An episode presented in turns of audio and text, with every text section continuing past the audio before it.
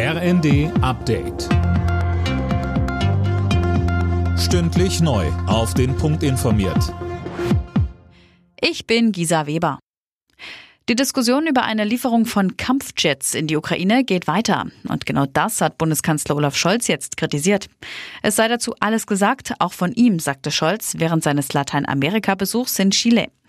Außerdem warnte er vor einem Überbietungswettbewerb, bei dem innenpolitische Motive statt die Unterstützung der Ukraine im Vordergrund stehen.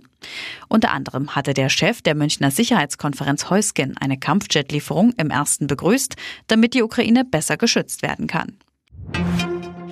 In Israel setzt die Regierung die neuen Antiterrormaßnahmen bereits durch. Sicherheitskräfte haben in Ostjerusalem das Haus des Mannes abgeriegelt, der in einer Synagoge sieben Menschen erschossen hat. Das Sicherheitskabinett hatte beschlossen, künftig Wohnungen von mutmaßlichen Terroristen zu zerstören. Ministerpräsident Netanyahu will auch den Angehörigen soziale Rechte wegnehmen.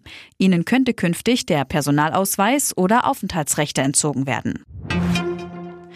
Ein technischer Defekt hat einen großflächigen Stromausfall in Sachsen-Anhalt verursacht. Betroffen seien mehrere Städte im Landkreis Harz, darunter Halberstadt, Wernigerode und Blankenburg. Das hat die Polizei in der Nacht mitgeteilt. Wann die Stromversorgung wiederhergestellt ist, ist noch unklar, heißt es vom Lagezentrum der Landesregierung in Magdeburg. Es sind Notunterkünfte eingerichtet worden. Borussia Dortmund setzt seine Siegesserie im Jahr 2023 fort. Gegen Bayer Leverkusen gewann der BVB mit 2 zu 0. Vorher hatten sich Schalke 04 und der erste FC Köln torlos unentschieden getrennt.